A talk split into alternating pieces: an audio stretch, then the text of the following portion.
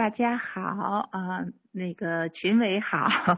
群主现在是缺席了。那么，嗯，刘老师您好，非常非常感谢您再一次啊，非常感谢您的辛辛苦的付出，您的精心的准备，这样这么精彩的课程。我们今天呢，呃，继续。刘杰民老师，刘杰民博士啊，谈谈古典逻辑的这个，给我们介绍这个啊逻辑哦，就是谈谈介绍逻辑，给我们介绍逻辑。抱歉啊，啊，就是啊这个逻辑学的基本知识的这样的系列讲座的第三次讲座。那么前两次讲座呢，刘老师给我们介绍了古典逻辑的起源，什么是逻辑，为什么需要逻辑啊？逻辑命题的这个希腊起源，还有中国古代先秦的逻辑逻辑的这个起源，是呢，就是刘老师给指出，就是说为什么我们需要逻辑，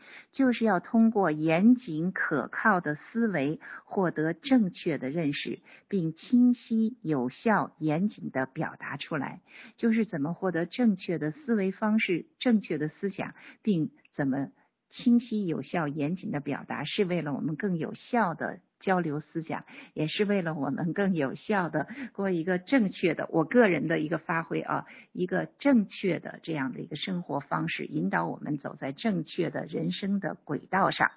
那么啊，在第二讲呢，刘老师给我们介绍了什么是概念和定义，介绍了概念是什么，从。嗯内涵和外延两个方面啊来介绍，还有概念的种类，还有概念的变化，还有概念的起义，还有这个定义是什么？了下定义的方法，从外延和内涵两个方面来下定义，定义的种类和相应的功能，介绍了这个定义的种类，它啊区分的很细，说有规定定义，有词典定义，有精确定义，有理论定义，有说服定义。总之呢，第二讲呢，刘老师讲座的要点是说。概念是反映事物特有属性或本质属性的思维形式，它的最基本的特征是内涵和外延。很多概念都有各自的发展过程，很多概念表现出文化差异。对概念特有属性或本质属性的概括也可能会因人而异，这些因素都会导致概念的起义。讨论的这个过程中，呃，有的时候会争论的非常厉害，甚至非常的不愉快。其实有时候就是对有些概念的歧义啊，这是其中的一个原因啊。那么刘老师指出呢，在人们就某个事物进行讨论的时候，不同的人对同一个概念可能有完全不同的理解。这就是没有讨论的一个共同的基础，这个起义从一开始就有了，所以呢，呃，这个在概念上明确是非常重要的。所以他指出，只有明确给出各自所认可的关于同一概念的定义，才能确立对话的前提。下定义的方法可以从内涵和外延这两个特征出发，归为两类。最常见的定义是。呃，这个规定定义和词典定义，那么定义是概念的提出者根据需要赋予内涵而形成的定义，因此它没有真假可言，就是规定了它是什么就是什么，但往往需要考虑与之相关的其他概念相协调。词典定义是用来描述一个词在一个语言中，在一种语言中已经具有的意义，因此需要考虑定义的真伪和恰当的问题。那么，我们就请啊刘杰民老师、刘杰民博士，请您继续给我们进行关于逻辑学知识的第三次讲座。非常感谢您，有请。好的，好。呃，各位群友，各位群委，呃，杨老师，大家好，呃，非常高兴，呃，今天有这样的机会呢，能继续我们关于这个古典逻辑系列讲座的第三个话题——判断和命题。这一讲的内容本来应该与上一讲概念和定义共同构成完整的一个话题。呃，就是概念和判断。只是由于呢，概念和定义有关内容太多了，我们的讲解又稍微有点细，这样的话，判断部分内容就安排不下了，于是就独立出来今天这个话题。它的内容在古典逻辑里所占的比重并不高，真正的讨论其实是应该结合推理论证进行的。呃，那么它所涉及到的呢，往往是一些纯技术性的问题，内容比较抽象枯燥。而且，如果不结合它在推理论证中的运用，也很难讲明白。所以呢，呃，这一讲的内容并不打算呃展开，时间可能也会比前两讲略微短一些。我本来呃以为可以非常明显的短，但是后来在准备过程当中呢，发现就是一些案例，如果想说清楚，还是要占些时间的。呃，可能是。比我预想的呢又稍微长了一点，但是不会比上两次的更长。那我们第一个论题呢，第一个段落就是什么是判断和命题。那么首先呢，我要解释啊，到底我们应该叫判断还是叫命题？就是在定这一讲的题目的时候，我有点纠结，到底是应该叫判断还是叫命题，或者应该。啊，这个大标题啊叫概念或命题啊啊，这个还是啊，就是这个啊不啊，就是呃，就刚才说呀，就是在我定这个题目的时候呢，就是我很呃，就一开始下不了这个决心呢，就到底怎么叫？呃，单独名字叫判断，或者叫命题，或者叫判断呃或命题，判断和命题等等。啊，因为关键就是不同的逻辑读本，它的叫法呢差异比较大。呃，我查阅了三十多种逻辑读本，主要是教科书，也有通俗读本，还有一本将近一千页的逻辑学大词典。那么从这里头呢，我选出了二十种比较规范的这个读本，其中呢，对判断和命题的使用大体上可以归为三类。那么这个就下面呢，我简单的提一下这个作者和书名。也可以作为大家学习逻辑的，如果进一步阅读可以推荐的读本。那么一类呢，它就是只用判断而不不大提命题，这就包括呢像两千年出版庄杰的《普通逻辑简编》，呃，二零零一年出版陈宝松的《普通逻辑简明教程》，零六年出版张志成《逻辑学教程》。零八年出版陈克守、刘金文的逻辑学啊，这几种呢，它都是就是叫判断而不用命题。然后呢，就是用命题而不用判断的，比如说二零零六年陈波的逻辑学导论，二零零六年黄华新、胡龙标的逻辑学教程，零九年程树明的逻辑学，零九年樊明亚的形式逻辑。这都是只叫命题而不谈呃不提这个判断，然后就是呃大多数的这样的读本，更多的是把命题和判断或者有的也叫陈述，呃它是基本等同，呃这里头呢包括一九九八年宋文坚主编的逻辑学，零二年李小克的普通逻辑学教程，零四年何向东的逻辑学教程。零七年，郭彩琴编著的逻辑学教程；二零零七年翻译过来的是美国的一个很有名的这个逻辑学教科书，就是科皮和科恩两个人合编的《逻辑学导论》第十一版；还有零八年翻译过来麦克尼啊麦克伦尼的《简单的逻辑学》，呃，还有就是零九年华师大哲学系的形式逻辑，这个还有像这个。呃，一零年赫尔利的简明逻辑学导论啊，再加上就是一零年这个叫彭一莲呃马新荣主编的逻辑大词典，还有一三年科皮等人编写的逻辑要义啊，这都是把这个判断和命题并用的。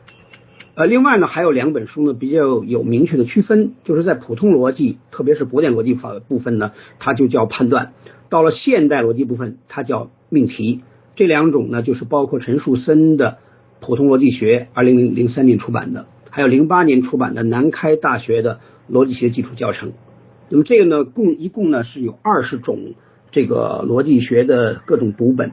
那么主要是教科书了。呃，如果哪位呃网友有兴趣的话呢，可以去找来阅读。那么从总体上看呢，就是多数逻辑学者在古典逻辑中对判断与命题的使用不再加以区分。那么在现代逻辑中，基本上仅仅使用命题。考虑到这种情况呢，我们这个讲座对判断和命题就不做区分，因为我们是侧重古典逻辑，所以说呢，我基本上就就叫判断。特定场合呢，可能会后边呢可能会叫到命题，那么到时候会临时说明。啊，这是我们需要解释的一个前边的一个部分。呃，那么第一段的第二个小标题是判断及其特征。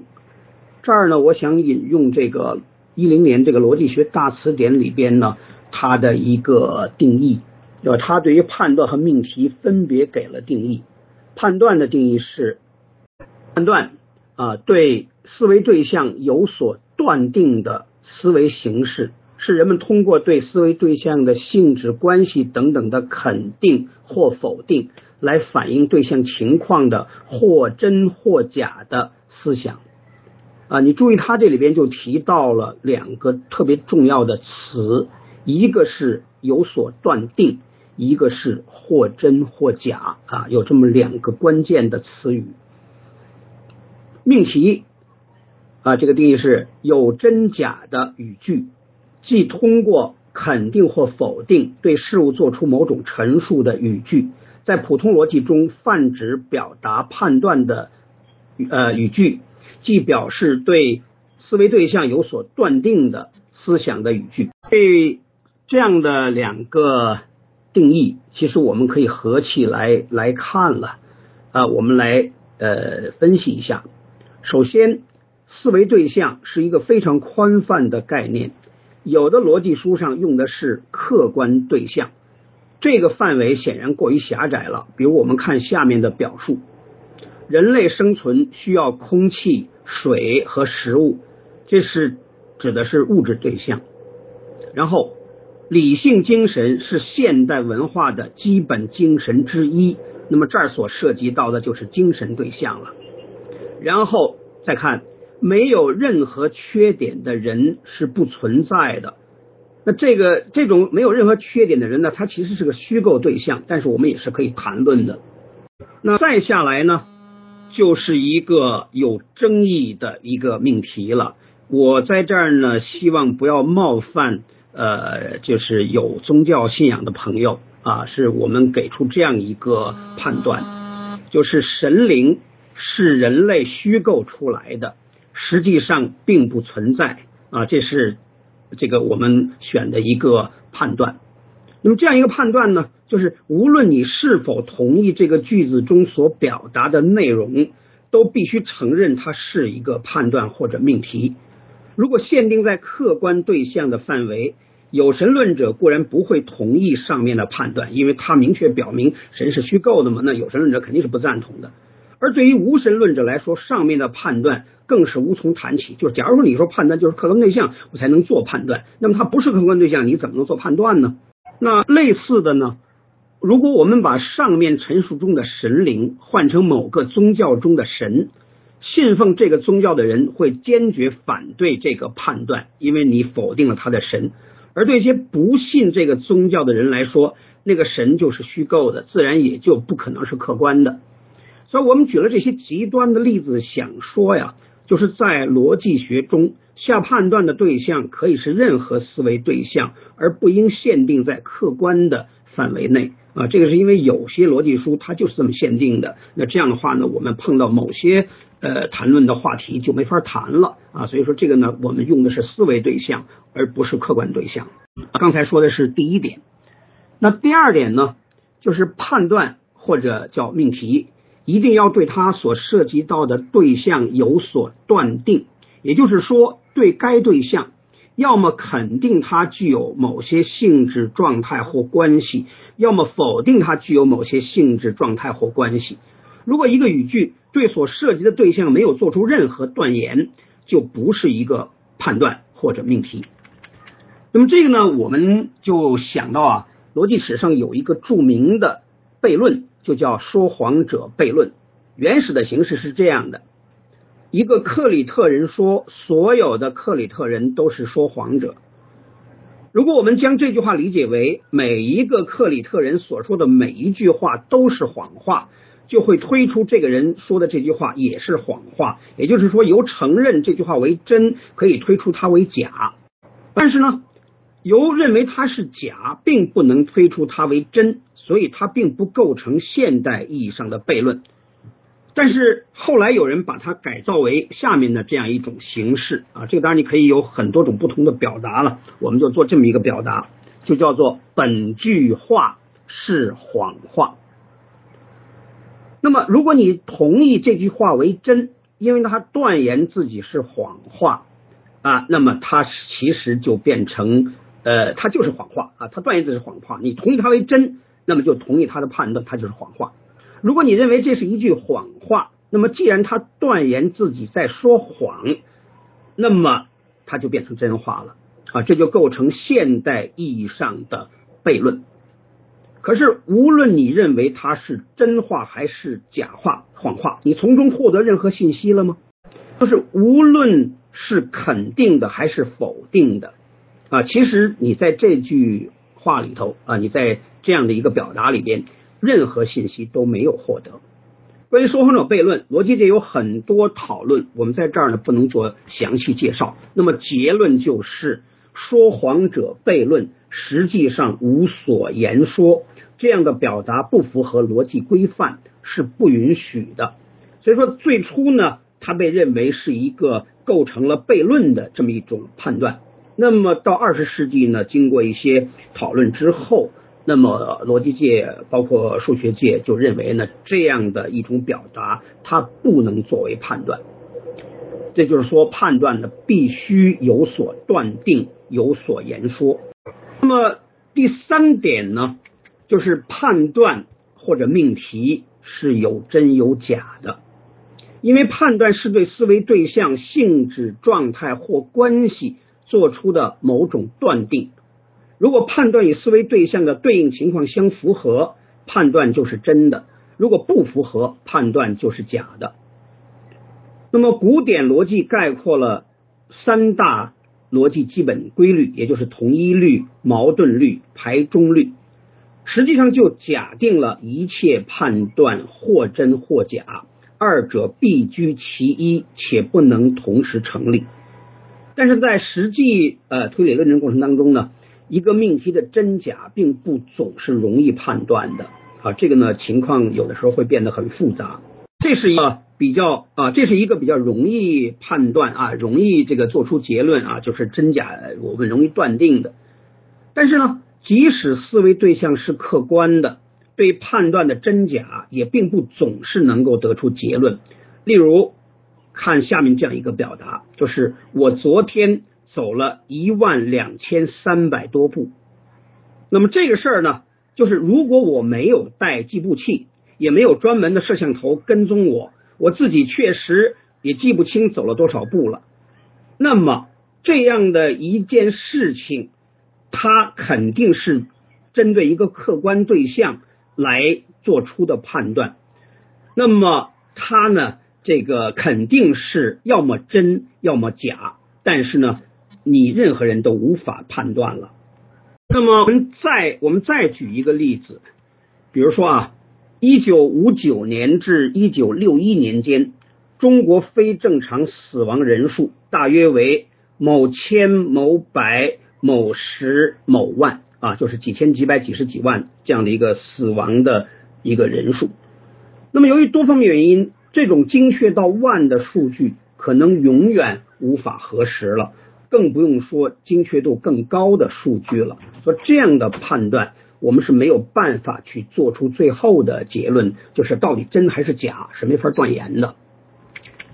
呃，那判断中所涉及到的对象，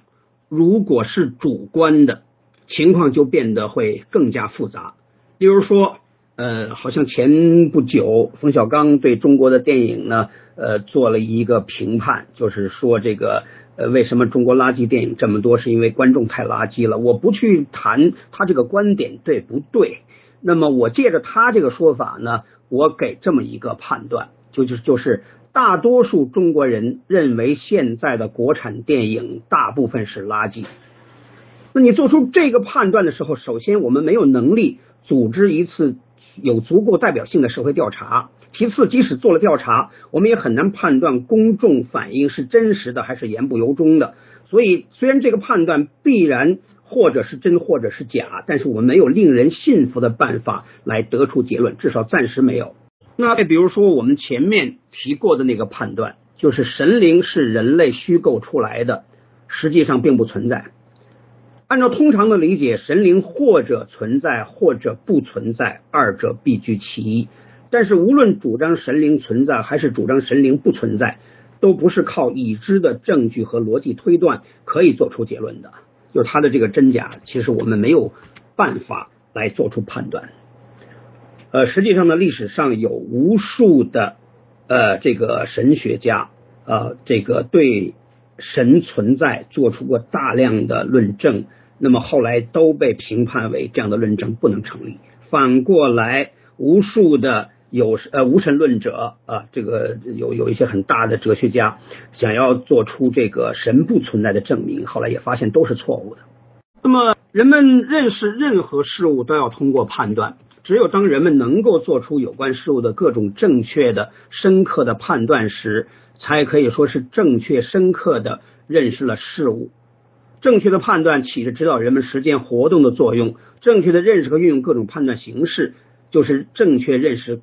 运用各种推理形式的必要条件，所以说呢，我们对判断的这个思考啊，从逻辑角度，呃，对判断有关的一些问题来搞清楚，就变得非常重要。这就是为什么我们要专门拿时间来讲什么是判断，它有什么样的特征，它有什么样的呃基本的这个形式啊类别，以及呢某些基本的关系啊，这就是我们今天要讲的内容。那么这里边呢，其实又涉及到一些很技术性很强的啊这样的一些问题，比如说呢。这是我临时插入的一个一个内容啊，原来没有呃很详细的要讲，就是做判断提出命题，呃是需要遵守某些原则而避免某些情形的。这种呢情况可能要真正细说起来呢，可能会比较多。但是我想呢，呃有两类情况是非常突出的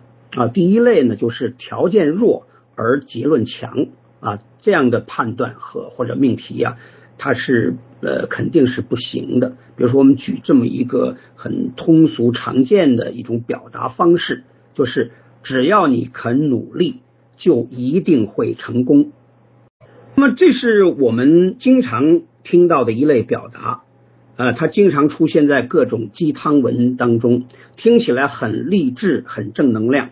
但是呢，其实我们都知道。实际上说的人并不当真，听的人也未必当真。那这样的呃判断呢，其实真是没有什么意思啊。这就是条件弱，就是你呃，并不是说你所有人都知道，呃，并不是说你努力就一定会成功。因为成功的除了努力以外，还需要另外的条件，它这个条件太弱了啊。这是呃一类判断呢，就是不大合适的一类情形。呃，一类很容易出现，但是呢却比较麻烦的情形，就是歧义啊，就是对含义的理解有不同的理解。这个其实我们在上一讲在讲到概念歧义的时候呢，其实已经涉及了。呃，那么在讲判断的时候呢，其实它又非常的呃明显的在起作用。啊，你比如说这个呃，有两个很大的词啊，就是个人主义和自由主义。那么它在西方文化语境当中呢，它是属于一种基本理念。你可以看到很多啊，大量的这种呃论著啊，包括各种场合的一些著名的演讲，都在提这两个概念，而是给出非常正确呃，就是正面的反应、正面的评判。那么呃。这个呢，我不再去更多举例啊，那么这样的话就涉及到啊，其实中国人听起来这两个词儿呢，大多数人就会有一种相当负面的感觉，就是我们中国人呢，在很多年以来会把个人主义基本上等同于自私自利，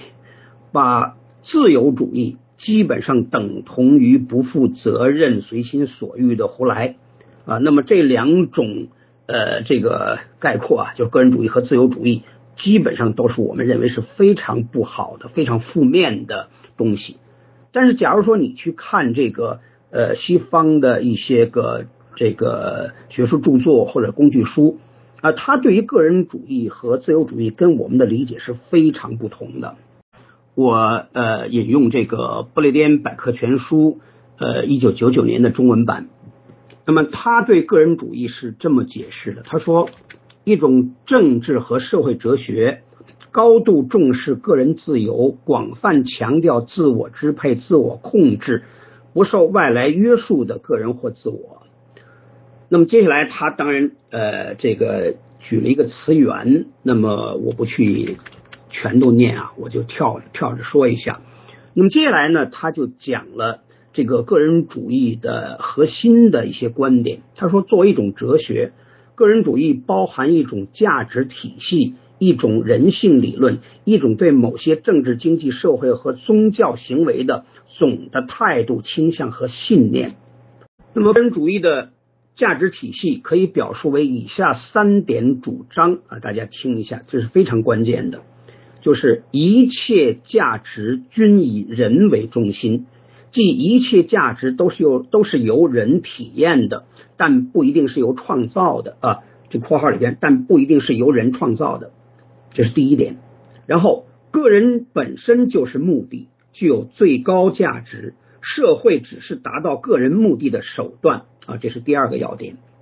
然后，一切个人在某种意义上说，在道义上是平等的。下述主张。最好的表达了这种平等，任何人都不应当仅仅被当作为另一个人谋取福利的工具。啊，这是不列颠百科全书里边对个人主义的一个界定。呃呃，中国学者顾素先生在他的一本书叫做《自由主义基本理念》里头。有这么一点说明，就是个人主义的这三个主要的原则属于西方近代以来社会思想的精华，可以从洛克、康德等大师那里找到其深厚的思想根源。然后呢，这个布列颠百科全书继续来呃讲这个个人主义。他说，个人主义的人性论认为，对于一个正常的成年人来说，最符合他利益的。就是让他有最大限度的自由和责任，去选择他的目标和达到这些目标的手段，并且付诸行动。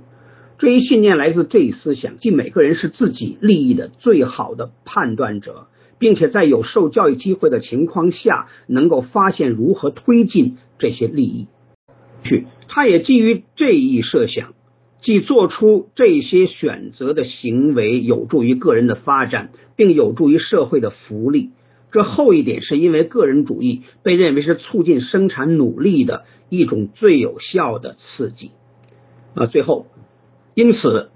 作为一种总的态度，个人主义包括高度评价个人自信、个人私生活和对他人的尊重。从消极的意义呃讲，个人主义反对权威和对个人的各种各样的控制，特别是国家对个人的控制。他还期望和尊重进步，并为达到这个目的而主张个人有权不同于其他人，有权同其他人竞赛，有权超过或落后于其他人。就是不管怎么样，他的生活方式只要不妨碍别人，他可以有自由选择的权利。刚才说呢，这是不列颠百科全书里头对个人主义的呃表达。那么其实呢，关于自由呃自由主义呃不列颠百科也有类似的表达，呃也很详细很长。呃，但是我想呢，我去找一个更久远的源头啊，也也不一定是源头，反正是比较早期的一个权威的文本，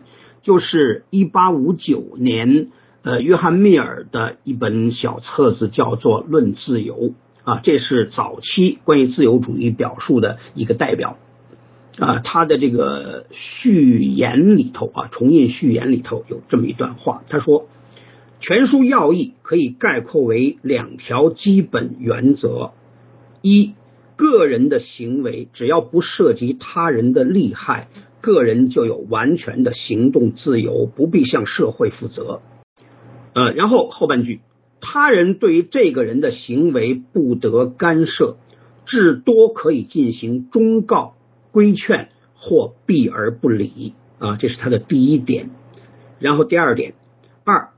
只有当个人的行为危害到他人利益时，个人才应当接受社会的或法律的惩罚。社会只有在这个时候，才对个人的行为有裁判权，也才能对个人施加强制。力量啊，这是密尔在他这个书的序言里边呃讲到的。那么后后边还有一句话，也是序言里边的啊，它开头就出现的，就是这里所要讨论的乃是公民自由，或称社会自由，也就是要探讨社会所能合法适用于个人的权利的性质和限度。那么当代西方学术界对自由主义的理解。我们可以举一个比较晚的文本，就是格雷在自由主义当中做的一个表达。他说，自由主义传统中各种变体的共同之处在于，他们关于人与社会的确定观念具有独特的现代性。这一观念包括如下几个要素：它是个人主义的，因为它主张个人对于任何社会集体之要求的道德优先性。它是平等主义的，因为它赋予所有人以同等的道德地位，否认人们之间在道德价值上的差异与法律秩序或政治秩序的相关性。它是普遍主义的，因为它肯定人类种属的道德统一性，而仅仅而仅仅给予特殊的历史联合体与文化形式啊以次啊以次要的意义。然后，他是社会向善论，因为他认为所有的社会制度与政治安排都是可以纠正和改善的啊，这是这个三个大的啊啊四个四个大的要点，就是个人主义的、平等主义的、普遍主义的和社会向善论的啊这样四个大的要点。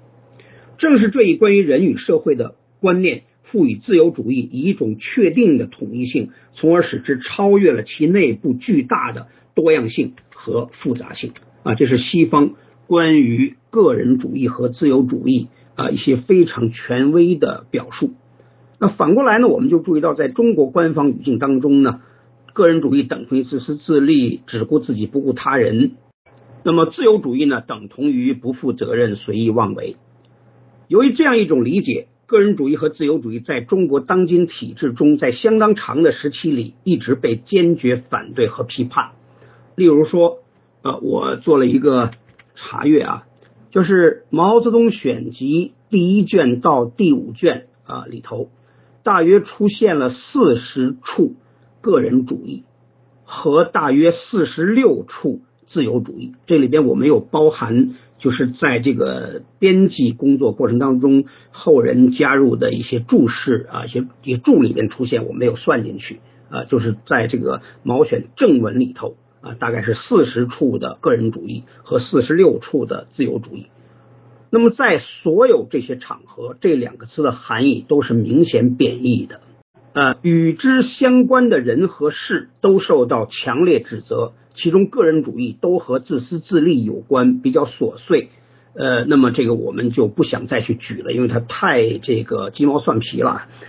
而自由主义呢，则受到更强烈的指责。啊，我们举呃。简单举处的这个实例，比如说呢，毛泽东在一九三七年九月发表过一篇非常著名的文章，就叫做《反对自由主义》。那么其中呢有两个段落，我们念一下，就是革命的集体组织中的自由主义是十分有害的，它是一种腐蚀剂，使团结涣散，关系松懈，工作消极，意见分歧。它使革命队伍失掉严密的组织和纪律，政策不能贯彻到底，党的组织和党所领导的群众发生隔离，这是一种严重的恶劣倾向。下来，自由主义的来源在于小资产阶级的自私自利性，以个人利益放在第一位，革命利益放在第二位，因此产生思想上、组织上的自由主啊，政治上、组织上的自由主义。那么，如果在战争年代，军事化的管理需要统一意志、统一行动，全面反对个人主义、自由主义是可以理解的。但是到了和平年代呢，这种倾向呢是继续被坚持下来。比如，在一九五七年七月。毛泽东的一篇讲话叫做《一九五七年夏季的形势》，里边是这样说的：共产党员一定要有朝气，一定要有坚强的革命意志，一定要有不怕困难和用百折不挠的意志去克服任何困难的精神，一定要克服个人主义、本位主义、绝对平均主义和自由主义，否则就不是一个名副其实的共产党员。我们看这个，我们再看中国很基本的大众的汉语工具书。就是二零零五年由商务印书馆出版的《现代汉语词典》第五版。那么，他对个人主义和自由主义，他做了这样的界定啊，就是个人主义，资产阶级世界观的核心观念，主张把个人的独立、自由、平等等价值及权利放在第一位。个人主义是资产阶级反对封建主义的思想武器，只顾自己不顾他人的极端个人主义是与集体主义的。道德原则相违背的，就他呢，就是有点似是而非。就是你去拿这个不德言百科呀，或者是其他的西方文本去关于个人主义的定义呢，你可以看到它大量的东西是正面的，而在这个现代汉语词典里面，它的描写基本上是负面的。那么词就是自由主义啊，这个现代汉语词典给了两个解释。第一个解释是，十九世纪和二十世纪初期的一种资产阶级政治思想。自由主义者代表资产阶级的利益，反对政治的、社会的和宗教的束缚，在历史上曾经起过进步的作用。但在资产阶级取得政权后，自由主义就成了掩饰资产阶级统治的幌子啊！这是他的第一种解释。第二种解释是革命队伍中的一种错误的思想作风，主要表现是缺乏原则性、无组织、无纪律，过分强调个人利益等。那么你可以看出呢，就是他刚才我们介绍的西方权威文本里边对自由主义的这个界定也是非常不同的。然后呢，我们就我不再具体举例了，我们就可以做这么一个大家想象就是了。当你在西方的文本里边见到一个对个人主义和自由主义做出高度正面呃表达的这样的呃语句的时候，一啊，以及你在呃中国呃主流的。各种读本里边见到对这个个人主义和自由主义强烈批判的表达的时候，那么这个里头呢，假如说你不去做这样的对比，那这样的判断它到底谈的是什么？其实呢，它的含义是不清楚的。你只有追寻它的源头，比如在你的这个语境里边，你做这个判断的时候，你在用到这个个人主义。自由主义的时候，你的含义到底是什么？那么我能明白你的意思。然后在西方的语境里，同样，如果你去查了刚才我查的这些资料，你听到一个或者你看到一个在西方文本当中，或者是音频、视频的场合，关于个人主义、这个自由主义的正面的评价的时候，你也会明白他到底在说什么。这儿呢，我到这儿呢，我们就大体上说了，就是关于这个呃判断呃它的一些基本的，就是说什么是判断，它的基本的特征。然后呢，就是假如说要做判断，我们要注意什么，大体粗略的说了一下。那么接下来呢，呃，我们再简单说一下判断和语句。就判断本身呢，它是有真假的语句。那么在通常情况下，表达判断呢，它是以陈述句为主的啊，这个不去多说了。然后其他的句子形式呢，就是情况就比较复杂。比如说祈使句啊，就是说你去干什么什么啊。祈使句通常的疑问句和某些感叹句都不对对象情况做出断定，也没有真假可言，因而都不表达判断。比如说我们看下面这样的例子，这个说啊，祝节日快乐啊，这是表达愿望。呃，另外，请帮我把这本书带给他啊，这是一种请求。另外，全体起立啊，这是一种命令或者指令。这些个呢，它都不是判断，因为它没有做对情况做出断定啊，它只是表达了某种主观的意愿。那么疑问句呢，可以分为两种，呃，那么一种叫正问句，也叫真疑问句，通常是有疑而问，只提出问题而不对不对这个对象做断言，所以它基本上不是判断，但也不排除某些判断会以正问句的形式做出。然后呢，反问句通常是表达判断的，啊，我们看这样的例子，啊，首先《红楼梦》的作者是谁？这个呢是一个正问句，通常呢我们不认为它会表达判断啊，它不是判断。我们再看下一个例子啊，有人见过这样荒唐的事情吗？这个呢我们通常也会把它理解为正问句啊，他并不在问啊，真的在问有没有人见过，而是做出判断，就是这件事太荒唐了。他说有人见过这样荒唐的事情吗？其实你在做判断，就是说这个事太荒唐了。那么下边是一个反问句的例子，就是难道我说的还不够清楚吗？他表达一个判断，就是我已经说的很清楚了啊。那么他说他是反问句表达判断的例子啊。那么另外就是有的感叹句只是表达某种情感，它不表达判断。例如说，我们看非常简单的表达，一个表达是啊天哪，或者啊黄河。啊，这个都是纯感叹，它它不表达判断，但是有些感叹句是表达判断的，例如说多美的夜色啊，那当然这是判断了。我们再看下一个例子啊，有人见过这样荒唐的事情吗？这个呢，我们通常也会把它理解为正问句啊，他并不在问啊，真的在问有没有人见过。而是做出判断，就是这件事太荒唐了。他说：“有人见过这样荒唐的事情吗？”其实你在做判断，就是说这个事太荒唐了。那么下边是一个反问句的例子，就是难道我说的还不够清楚吗？他表达一个判断，就是我已经说的很清楚了啊。那么他说他是反问句表达判断的例子啊。那么另外就是有的感叹句只是表达某种情感，它不表达判断。例如说，我们看非常简单的表达，一个表达是啊天哪，或者啊黄河啊，这个都是纯感叹啊，它它不表达判断。但是有些感叹句是表达判断的，例如说多美的夜色啊，那当然这是判断。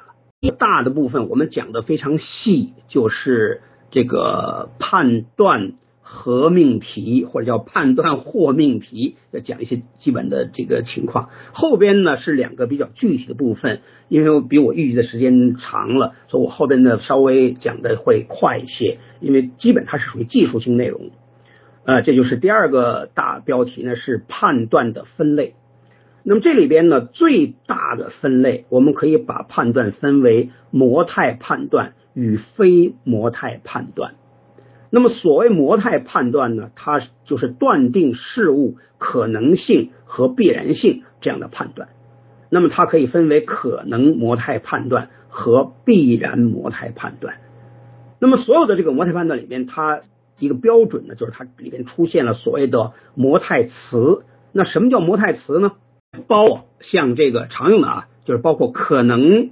偶然、或许、也许这样的一些词。都叫做可能模态词啊，就是用于可能判断的模态词。呃，你比如说，我们看这样的一些呃判断：明天可能会下雨，火星上可能存在生命。那么这都是叫可能肯定模态判断。再看下面的两个例子：明天可能不会下雨，火星上可能不存在生命。啊，是完全跟上面两个相反的了。那么这是可能否定模态判断啊，这都是可能模态判断。那么另外呢，就是必然模态判断，就是断定事物必然存在或必然不存在某种情况的判断啊。它所用的模态词呢是必然、一定等等这样的一些词。必然模态又可以分为肯定必然模态判断和否定必然模态判断。比如肯定的，就我们举两个例子：金属受热必然膨胀，明天一定会下雨，这是必然肯定模态判断。然后另外看，明天一定不会下雨，火星上不可能存在生命啊，这是必然否定模态判断。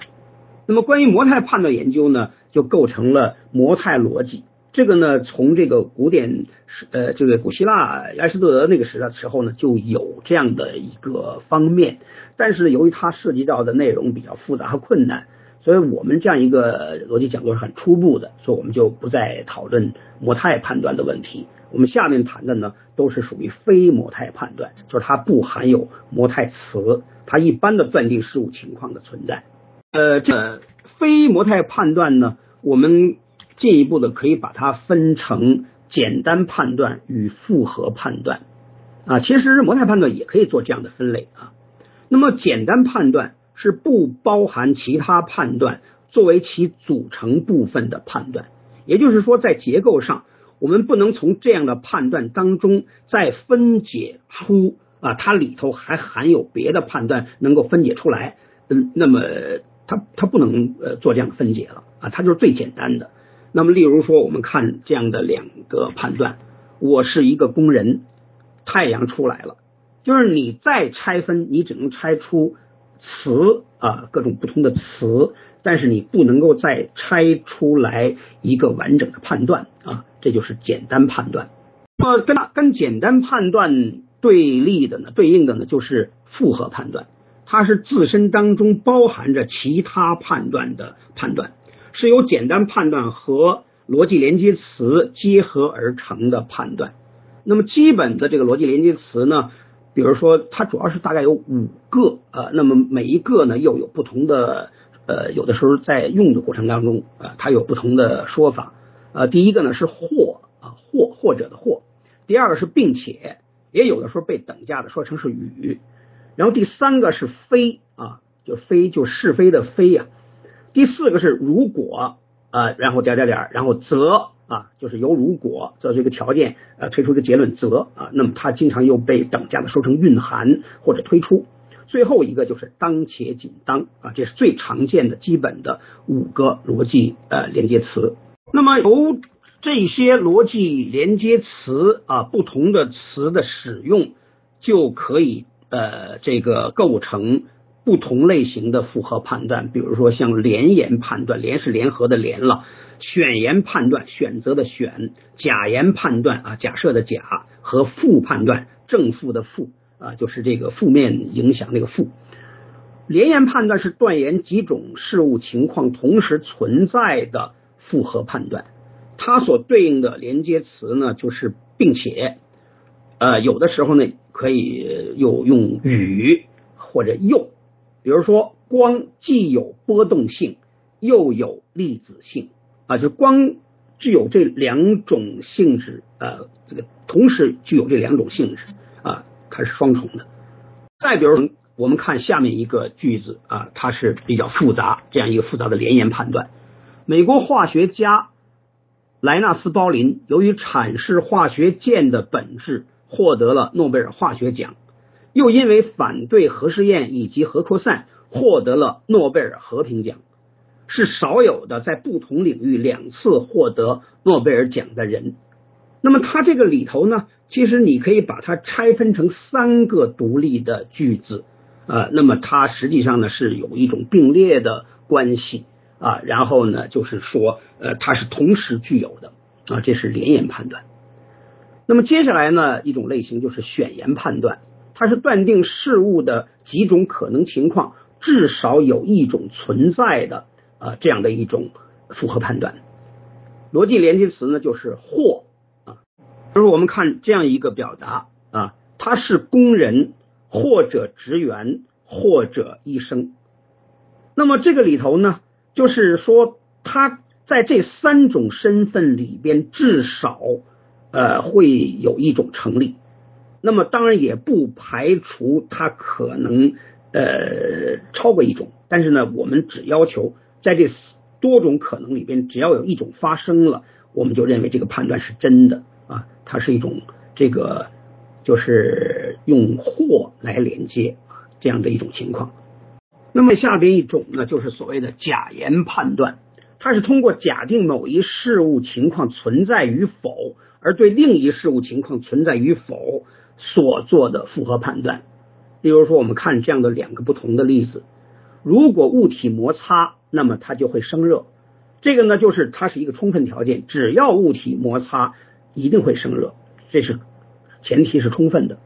但我们再看另外一个表达：一个人只有认真学习，才可能获得系统的知识啊，这是它是一个必要条件，但并不充分。就是说，即使你认真学习了，可能如果出现了某些问题，你也不能获得系统的知识。比如你学习的文本都是错的，你你你你你得到就不是系统的知识，即使你再认真都没有用啊。这就是它，它只是一个必要条件。判断是通过否定一个判断而构成的判断。例如说，并非所有的马都是千里马，并非只有读名牌大学才能成为杰出人才，这都是属于负判断。这个呢？呃，几种基本的复合判断，但是我们可以看更复杂的，就是在一个复合判断当中，如果它的组成成分又能够拆分出复合判断，我们就把这样的判断叫做多重复合判断。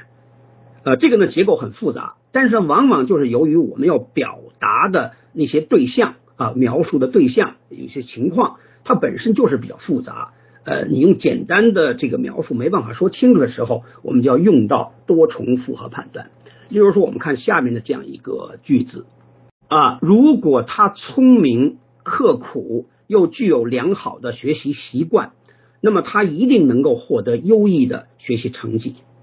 那么其实这个呢，当然它是一个简化的一个复合多重复合判断。这里边涉及到一个什么东西呢？就是。它前面用了一个充分，就是它整个它叫充分条件假言判断，就是它的条件，它的前半部分是一个连言判断，其实是由三个判断构成的，就是他聪明，他刻苦，他具有良好的学习习惯啊。那么这样的一个呃连言判断构成了它里边的这个前边的条件，然后推出它的结论啊，这是一个基本上可以叫充分条件的这么一个判断啊，是个假言判断。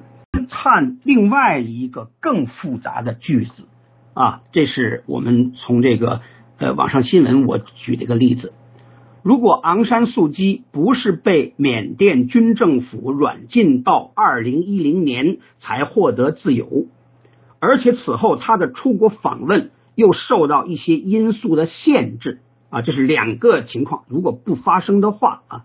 他就不会延迟到二零一二年才去补领。早在一九九一年就颁发给他的诺贝尔和平和平奖。那么这个句子呢，它是一个可以说高度复杂的一个否定形式的多重假言判断。在这儿呢，我们就不对它做句子的这个逻辑结构的分析了。呃，大家就是我想让大家体会到一种复杂的这样的一种多重呃这个复合判断是个什么样子。这个进一步啊。呃，就是我们刚才谈，就是简单判断和复合判断，然后我们再单独看简单判断，又可以分为性质判断与关系判断。那么这个里头呢，性质判断在很多逻辑书上又把它叫直言判断，它是断定对象具有或不具有某种形式的这种简单判断。例如说，青岛是一个海滨城市，月球自身并不发光。克隆技术导致了一些伦理和法律方面的争议啊，这都是性质判断。那么关系判断呢，是断定对象与对象之间存在或不存在某种关系的判断。例如说，李白和杜甫是朋友，关公和秦琼不是同一时代的人，金星的公转轨道位于地球公转轨道的内侧。如今技术创新越来越依赖于科学的发展。我们刚那么来呢，我们就看一下啊，就是这个呃性质判断，我们再进一步的专门聚焦在性质判断。呃，这个时间有点晚了，我本来是想认为没有那么长，但现在又又又讲长了。那么第三个部分就是简单概括一下性质判断。那么性质判断呢，又称实验判断，是最基本的判断，在推理论证当中起着十分重要的作用。最有效的论证，其结论基本上都是性质判断，因为它可以清楚的告诉我们事物的真相是什么。那么，首先呢，我们可以把它分成两大类，就是把性质判断分成肯定判断和否定判断这样的两大类啊。那么肯定判断呢，是断定或反映对象具有某种性质的判断，它的逻辑形式是 S 是 P 啊，所有的 S 都是 P 啊，这个我说冒了啊，就是 S 是 P，那么可以是所有 S 是 P，也可以是某些 S 是 P，刚说冒了啊。例如说，科学是我们认识世界的一种基本的和有效的方式。许多今天的手机具有拍照和摄像功能啊，这都是肯定判断。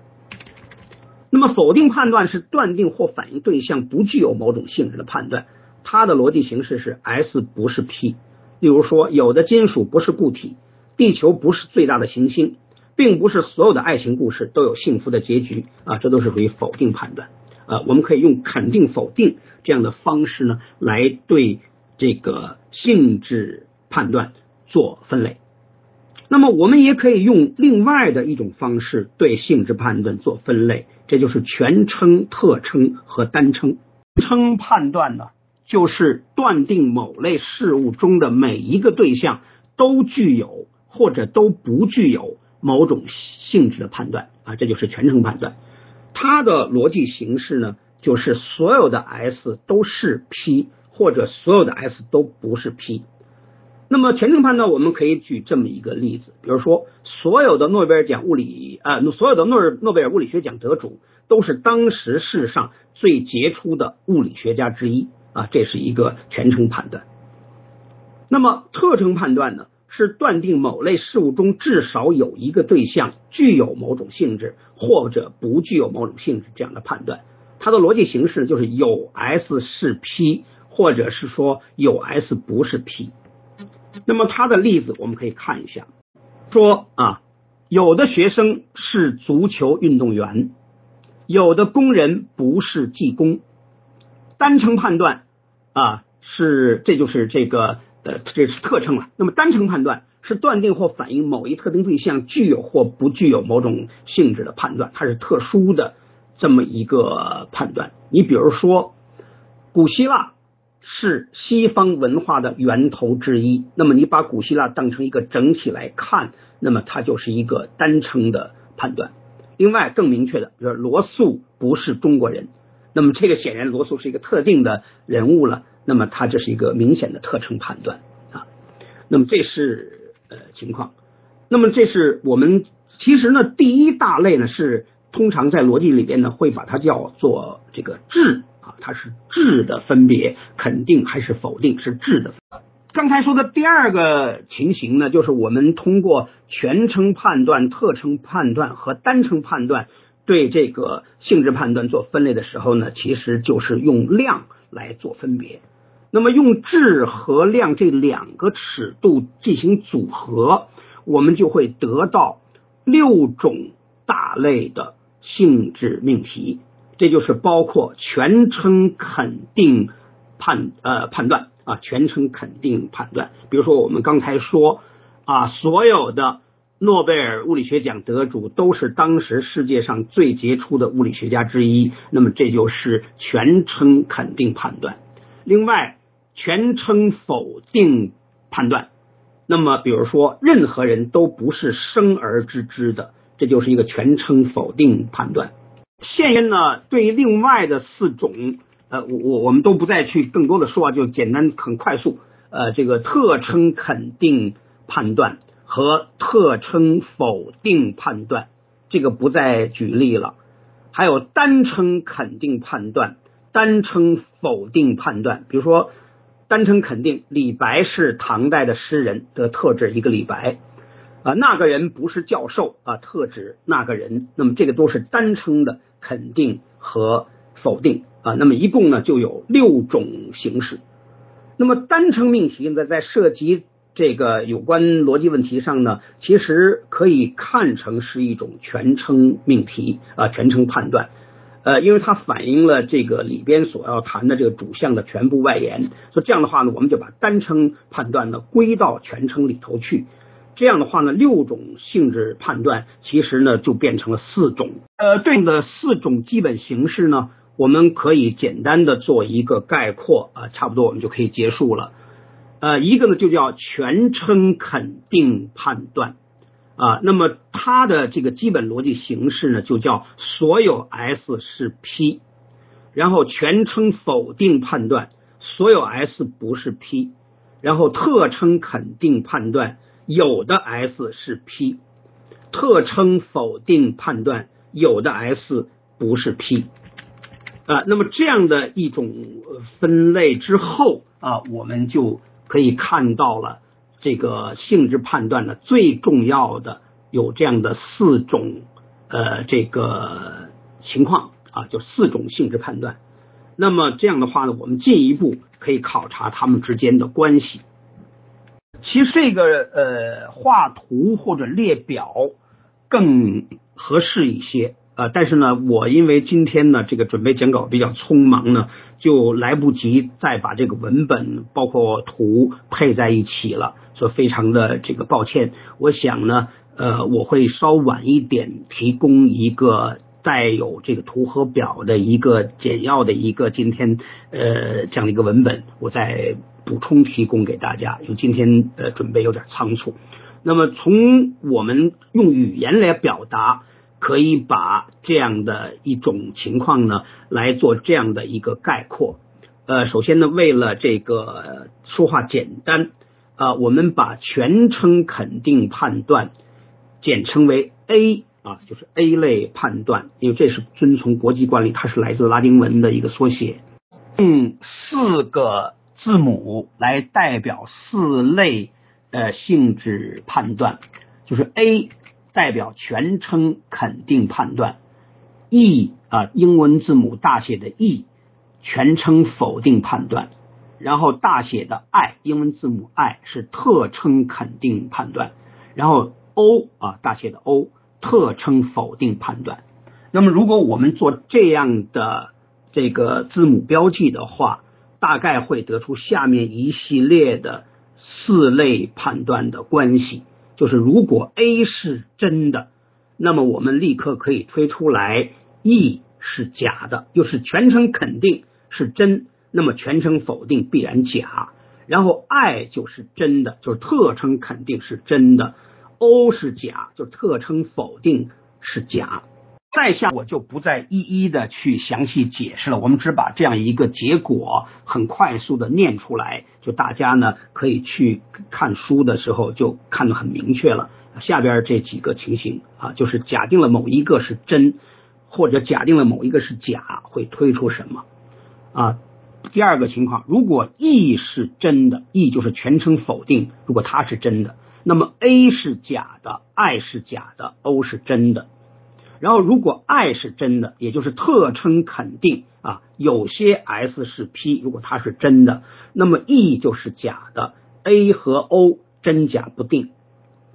然后第四种情况，如果 O 是真的，就是特称否定，就是有些 S 不是 P，那么 A 就是假的，E 和 I 真假不定。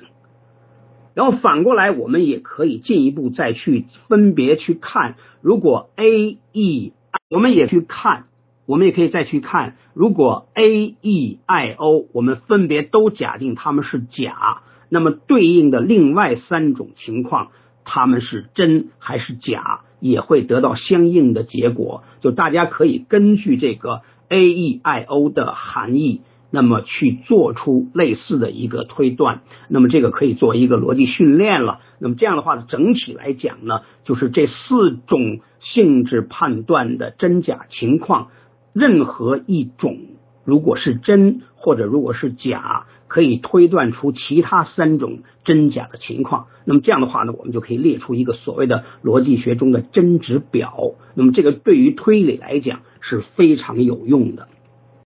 到这儿呢，我们今天的内容就全部讲完了。我们在这儿呢做一个简单的小结，就是三个部分。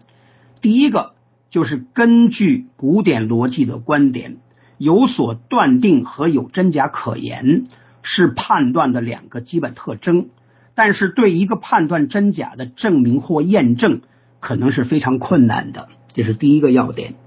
第二个要点呢是。判断的分类，那么我们从最大到小，首先呢，所有的判断我可以分成模态判断与非模态判断。然后在非模态判断里头，我们进一步把它分成简单判断与复合判断，复合判断种类比较多了。那么接下来简单判断呢，我们又可以基本的分成性质判断与关系判断啊，这个呢是我们判断的大的分类的情况。我们说了解各种不同的判断是进一步学习逻辑的基础，特别是学习推理的基础。这就是我们为什么要这么去认真的去了解判断的有关内容的理由。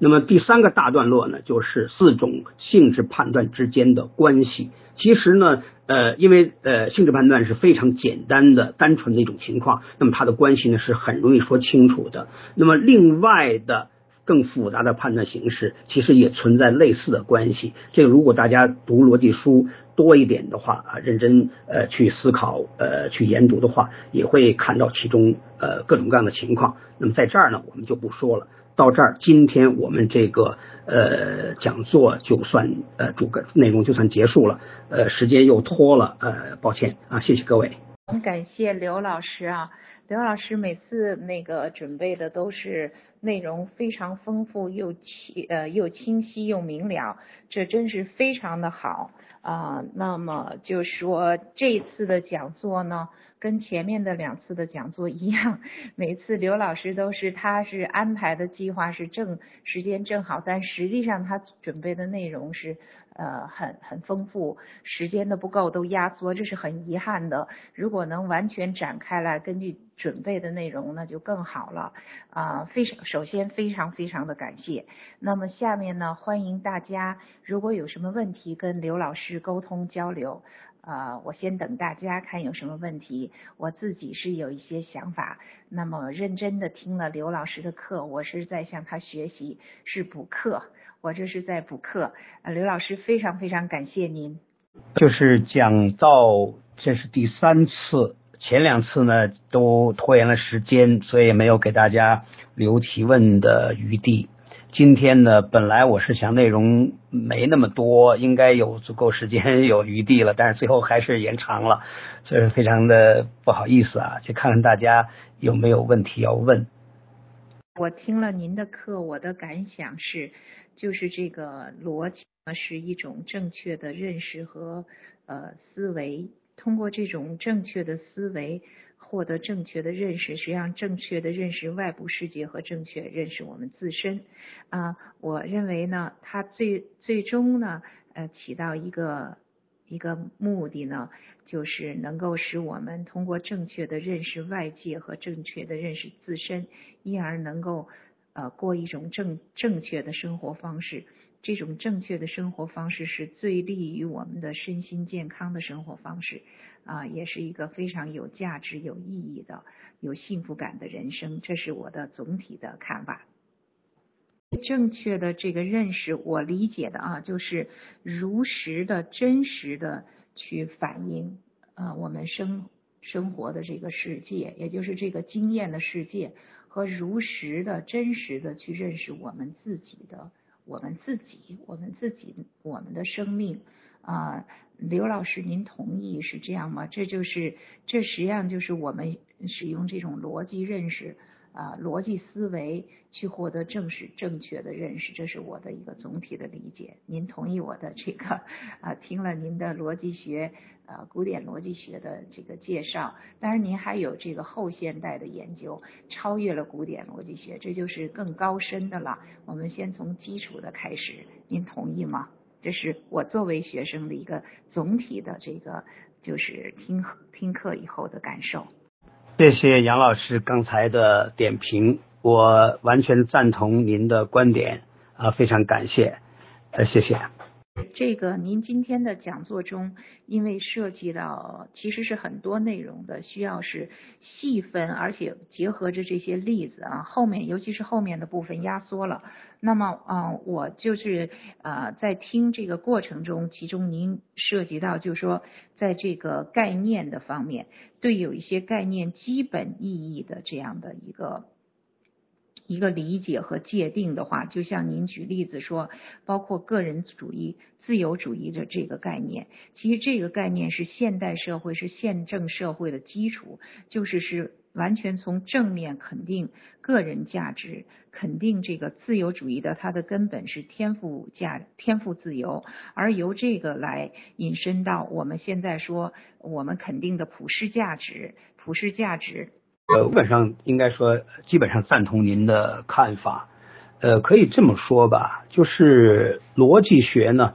在中国古代、在印度古代，包括在古希腊，呃，有各自独立的起源。当然，最后呢，影响最大的是以古希腊为源头，啊，最后是由亚里士多德整合的这个呃古典逻辑啊，作为一个基本的源头，后来影响这个。西方整个文明的发展，它影响非常之大。那么，它最后的一个基本，我们可以说它的价值呢，就在于它体现了一种高度的理性精神。啊，可以说呢，我们后来不管是在数学里头，在自然科学里头，包括在西方的这种呃伦理、法律。政治各个方面，只要他要讲道理，他都要受这个影响，所以他在文化中影响非常之大。逻辑思维其实就是运用人的这个理性来正确的认识世界和人生，因而确立的这个普世价值。比如说对世界和呃人生的一种正确的认识，就就觉得自由自由的价值啊平等。您在您在前面的讲座中，在概念部分都涉及到这些，您都进行了这个关于这个西方的这个。啊，书书籍这个，比如说啊，词典啊和百科全书啊等，你引引经据典啊和这个中国的是是不同的一些最最基本的，因此我们就看到。这是我的反省，因为我是希望中国这个普世价值成成为中国的这个呃意识形态的基本的价值，我们就能看到在这些最根本的问题上，最最最根本的概念判断的问题上，那么其实呢，人类的正确的思维就运用理性确立这些基本的普世价值，像理性、自由、平等啊，像人和人之间的友善互助合作。那么，基于这些价值建立的一种民主的呃这种政治结构和这个宪政的这个法治社会，那么宪政呢，它的这种啊分权和制衡等等等等的这概概念，就像包括您引述的这毛泽东选集中对个人主义、自由主义啊什么小资产阶级的这种一种完全是负面化的一种污名化的一种说法，其实我们可以看出，这还是在。思维层面的，在概念层面的，在判断层面的，在这个逻辑思维层面的一种严重的混淆和欠缺，所以我认为这个讲座太重要了，意义非常重大，但需要仔细的去理解和消化吸收。非常感谢您，我的体会您认为如何？这个杨老杨老师呢做了比较深刻的引申，呃，我想呢观点。呃，是非常有道理的。其实我觉得呢，这个今天我更多的是作为一种逻辑学的举例吧。这个更深层的问题呢，真的要分析起来，那个话题就太大了。但是我只是想呢，通过这么一种案例的选取，引发大家的一种思考，就是说很多问题呢，它不是当然的，你是需要去对比辨析，然后你就会发现呢。这个里边有很多原来你意想不到的差异，那么通过这样一种方式，你可以对一些问题看得更清楚，你也可以对一些，比如说读书的时候，对一些书的内容可以有更深刻的理解。我想呢，这就把逻辑当成一种工具来运用了。把逻辑当做一种工具来运用，就是求真。求真啊，就我这是我的体会。我听了您的逻辑学的课，就是求真的目的是获得正确的认识，正确的认识指导正确的人生，正确的人生让我们为什么会说有正确和错误之别呢？正确的人生才是人。活的啊，有人的，您前面已经讲到，是有人的这个肯定个人的价值、个人的自由、个人的权利、个人的责任、个人的义务、个人的自信、自尊、自重、自爱、自治、自律，同时在人际关系上又能够利他、尊重他人、互助友善的一种，同时人还自知道自己认识的界界限，那么就是通过这样的一种，最终是确立的以自由为根基，以这个您说的理性精神和自由为根基的社会。真了，非常感谢您，非常非常感谢。对，就是刚才呃杨老师发了一个呃文词的这个文本的概括，就是讲道理、理性精神。呃，确实，这个这个西方文化传统里头。一个非常基本的，就是处在根基地位的，就是理性精神。而这个理性精神呢，我觉得大体上可以来说呀，就是它第一个呢是要这个讲道理，呃，与之相应的呢就是包括要讲证据，就是根据证据和。公认的大的前提，公认的一些个大家能够接受的一些价值判断或者一些其他的原始假设，通过呃严谨的逻辑推断来做出结论，这是讲道理、讲理性的一个基本表现。呃，老师，我我完全赞同您的观点。那您看看，呃，还有这个各位群委，看看还有其他群友是不是需要提问？这个如果没有人提问呢，那么这个讲座是不是可以呃结束？呃，非常感谢各位群友的参与，感谢各位群委的辛勤劳动，